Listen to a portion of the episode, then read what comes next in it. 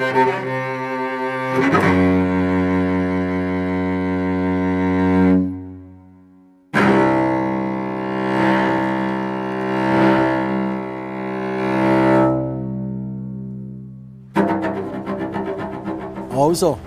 zuerst mal grüezi miteinander. Ich möchte mich kurz vorstellen. Mein Name ist der Sito Leonardo Ries, kurz Tito.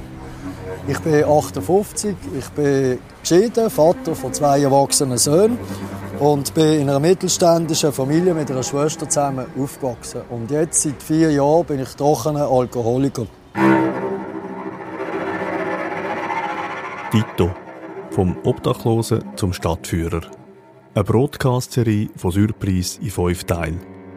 Episode 1 Absturz. Ich habe die ersten Jahre in Basel, in Tessin und dann in Terwil gelebt. Und ich habe eine wirklich sehr schöne, aktive und tolle Kindheit gehabt. Mit sehr viel Skifahren, Wassersport, Reiten, Fechten, Gigenspiel.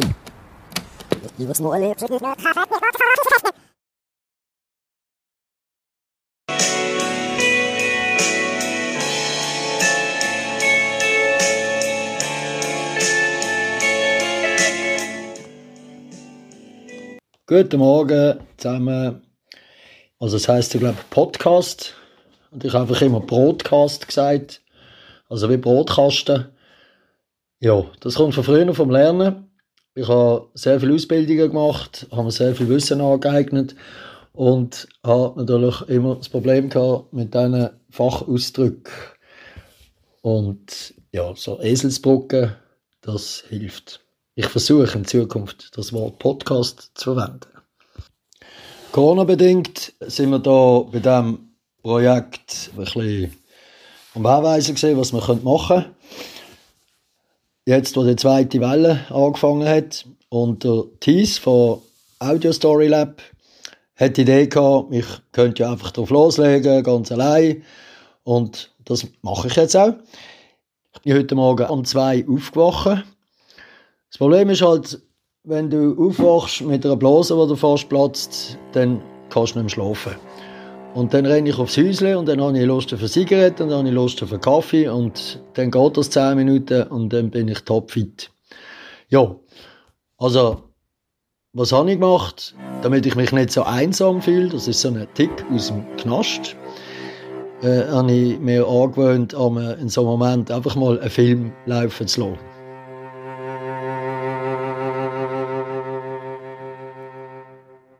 Ich werde jetzt gerade nachher, wenn ich das fertig geschwätzt habe, an meinem Tagebuch schreiben.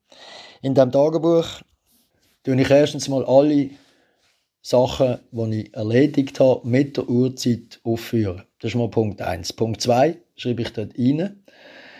Protokoll von Telefongesprächen mit Ämtern oder mit Sachen, die mit meinem Schatz zu tun haben.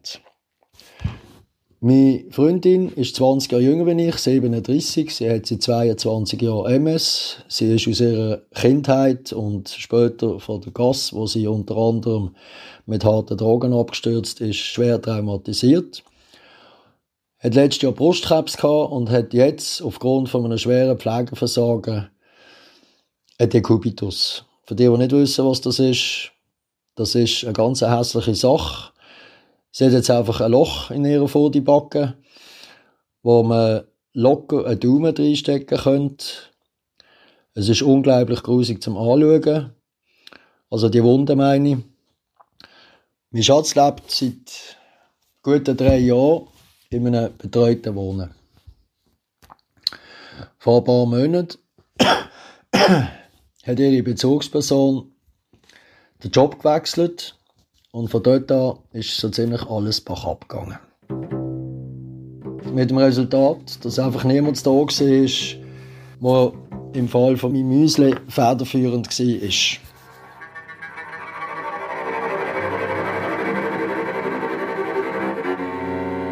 Ich bin vor etwas über sieben Monaten aus dem Knast gekommen. Ich habe mir damals äh, aufgrund von schlechten Erfahrungen mit der Justiz vorgenommen, dass ich sie von jetzt an mit ihren eigenen Waffen schlage.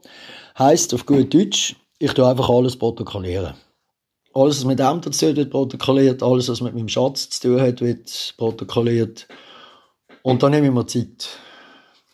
Ich bleibe da knallhart bei den Fakten, ich tue nichts beschönigen.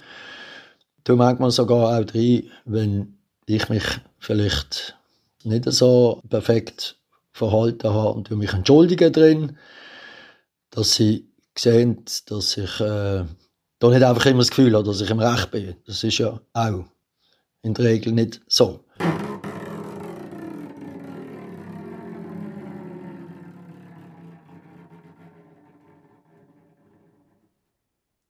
Es ist mein erster Monat bei Surprise und es ist sehr viel gelaufen.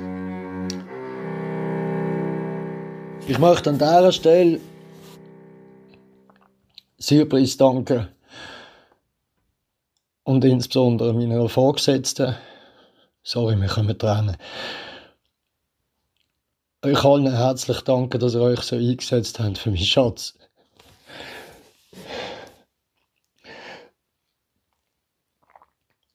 Die arme Frau ist seit 22 Jahren schwer krank. Hat nur Scheiß erlebt in ihrem ganzen Leben. Seit sechs Jahren kämpfe ich darum, dass sie vernünftig gepflegt wird und mal ein bisschen etwas vom Leben genießen kann.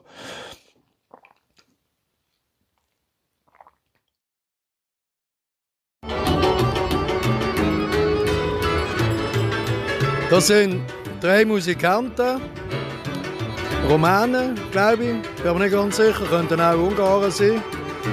Also nie gefragt, was mich eigentlich nie interessiert hat. Aber sie spielen wirklich gut.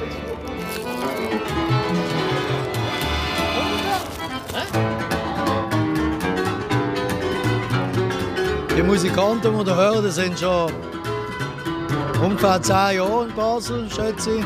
Könnten auch 8 sein.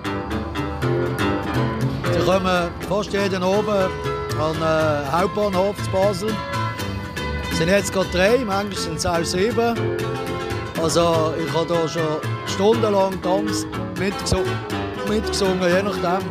Und hat immer darauf an, wie die Konstellation ist. Also die drei, die jetzt da sind, das ist so der Kern von der Gruppe. Und dann äh, auf ist einer dabei, der, was weiß ich, Saxophon spielt. Äh, ein anderer, was auch immer. Also schon viele gute Stunden gehabt mit diesen Kerlen. Das ist der Hammer. Gewesen. Das sind noch Sachen, die ich nicht vermissen äh, von der Gasse. Und zwischendurch, wenn ich am Bahnhof Tore laufe und im Spielen sind, dann bleibe ich einen Moment stehen. Ja. Erinnert mich an die schönen Zeiten auf der Gasse.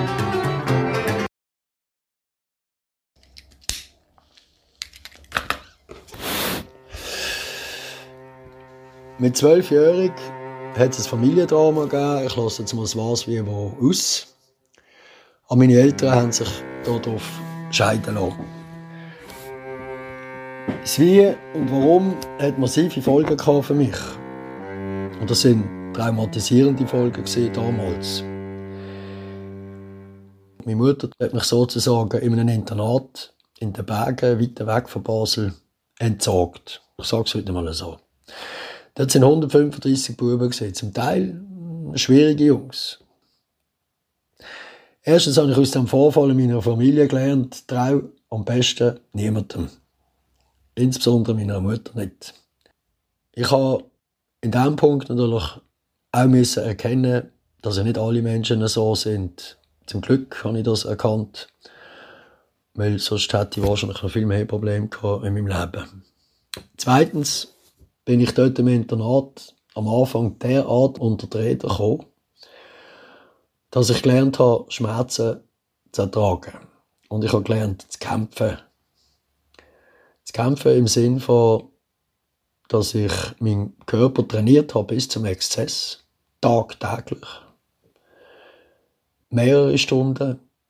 Und das hat mir eigentlich später erstens geholfen in meiner handwerklichen Tätigkeit, weil ich trotz meinem eher fein gebauten Körper halt gewisse Ausdauer hatte und auch Kraft, die nicht alle hatten. Und zweitens hat es mir auch auf den Gast geholfen, muss ich auch sagen. Drittens habe ich dort im Internat gelernt, einerseits mich anzupassen und andererseits habe ich mal ein bisschen ansatzweise gelernt, mich auch mal durchzusetzen. Unterm Strich ist aus meinem introvertierten, hochsensiblen Dasein, wenn ich da gefristet habe, bin ich extrem aufgeschreckt worden und habe einfach müssen den Kurs ändern. Heißt, lass dir nicht gefallen und sei einmal frech. Weil Frechheit siegt, zumindest meistens.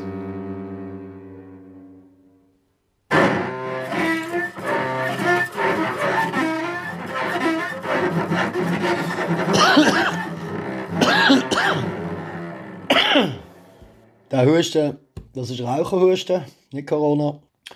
Ich muss mit Tabak haben und mit Kaffee, sonst fällt es mir gleich an verstinken auf diesem Planeten. Ich habe mir dann mit zwölf auf dem linken Unterarm einen Anker tätowieren lassen. Das ist natürlich so ein Rebellion, die ich da meiner Mutter gegenüber angesagt habe. Und weil es also schräg reinkam, habe ich mit 13 auf dem rechten Unterarm gerade noch ein zweites Tattoo gemacht habe mir einen Puma tätowieren lassen. Nach zwei Jahren im Internat bin ich dann wieder zurückgekommen. Ich habe mir da geschworen, dass ich mir am ersten Schultag gar nicht mehr gefallen lasse. Ich bin dementsprechend auftreten in der Kaserne, habe ich mein offizielles letztes Schuljahr antreten. Und die Kaserne, für die, die es nicht wissen, das Schulhaus, das ist gerade neben einem Basler Rotlichtmilieu. Mein äußeren Auftritt mit Tattoos und äh, Ohrringeln und also ein bisschen meine Art hat natürlich super in die Gassenszene gepasst. Und somit ist es nicht angegangen, bis ich da Kontakt geschlossen habe zu dem Teil von der Gasse und ihren Kindern, wenn das so ist. Doppelleben ist vielleicht so das richtige Wort für das, was ich geführt habe. Ich habe in meiner Jugend von Montag bis Freitag habe ich geschafft und gelernt für die Schule, also für die Lehrabschlussprüfung. Ich habe täglich trainiert. Ich bin viel schwimmen und ich bin in einer Guckenmusik. Das Wochenende habe ich mit Chaoten, kann man sagen, aus der Szene verbracht. Wir haben immer einen Spass gehabt dort. Wir haben Lachen und Blödeln ohne Ende.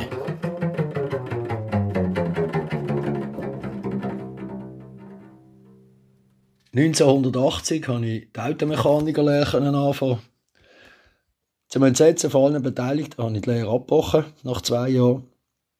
Ich habe dann die Chance gekriegt, von einer grossen Firma Sanitärmonteur zu machen. Das ist eine dreijährige Lehre, die konnte ich in zwei Jahren machen. Im 84 habe ich Lehrabschlussprüfung gemacht, habe dort die beste Prüfung gemacht von Basel und Baselland mit 5,4. Was mich Lehrbude dazu bewogen hat, mich dann gerade zu motivieren, das Sanitär-Zeichner zu machen. Ich bin gar nicht rausgekommen. Ich bin einfach vom Bau ins Büro und bumm. Also es ist alles so schnell gegangen. Ich, ich äh, ja. Ich habe dann äh, nach Abschluss von meinen ersten zwei Ausbildungen während der Hochkonjunktur eine Sanitärfirma aufgemacht, ab 1988, und dann eine Temporärfirma ab 1989. Arbeitskräfte hat man dort keine gefunden. Also die, die Arbeitgeber haben extrem Mühe gehabt, Leute zu finden. Und da haben sich natürlich meine Kontakte auf der Gasse haben sich da mehr als zahlt gemacht. Da hat es Alkis gegeben, Trögler oder Psychos oder was auch immer. Ich habe einfach gefunden, wenn einer arbeiten will, dann gebe ich dem eine Chance. Bei einigen sind es dann mehrere Chancen geworden. Und es war einfach ein Geben und ein Nehmen. Gewesen die Karten, die haben auf einmal funktioniert wie Schweizer Uhrwerk. Also, das war sehr erfreulich. Gewesen.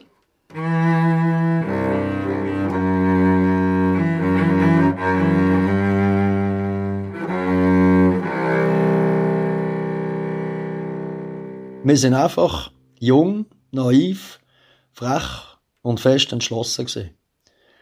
Und dann ist es rapid aufwärts gegangen und haben richtig brutal Geld verdient. Der Hocken an der Geschichte ich habe mich getrennt von meiner Freundin. Das ist mir schlecht eingefahren. Ich habe sie geliebt über alles. Ich habe dort ein bisschen Motivation verloren. Einerseits und andererseits habe ich mir gesagt, wir haben jetzt den Laden so schnell aufgeregt, ich möchte gerne ein bisschen Weiterbildungen machen, damit ich das, was ich hier mache, eigentlich einmal verstand. Und mein Plan war eher also Filialen aufbauen.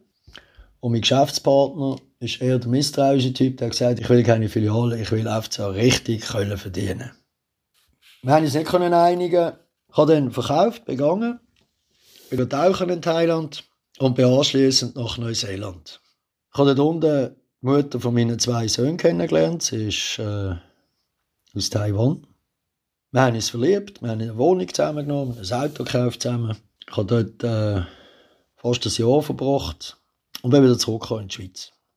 In der Schweiz hatte ich noch ein Konkurrenzverbot aus dem Vertrag raus von meinem Verkauf. Ich habe zuerst mal angefangen, eine Firma zu gründen, eine AG. Hast gerade noch bis Mitte Jahr mit 50'000 Stutz eine AG können gründen und habe gleichzeitig die Weiterbildung gemacht, das höhere Wirtschaftsdiplom. Im November 1993 habe ich meine Frau geheiratet. Sie hat schon gleich Kinder wollen. Ich habe gesagt, ich kann nicht in Frage, zuerst muss die Bude laufen.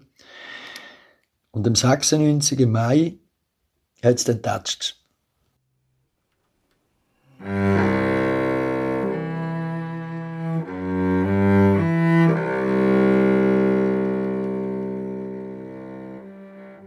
Ich hoffe, du magst mir noch zuhören, Thies. Und alle anderen natürlich auch und mache jetzt einmal Schluss im Moment. Tschüss zusammen, merci fürs Zuhören.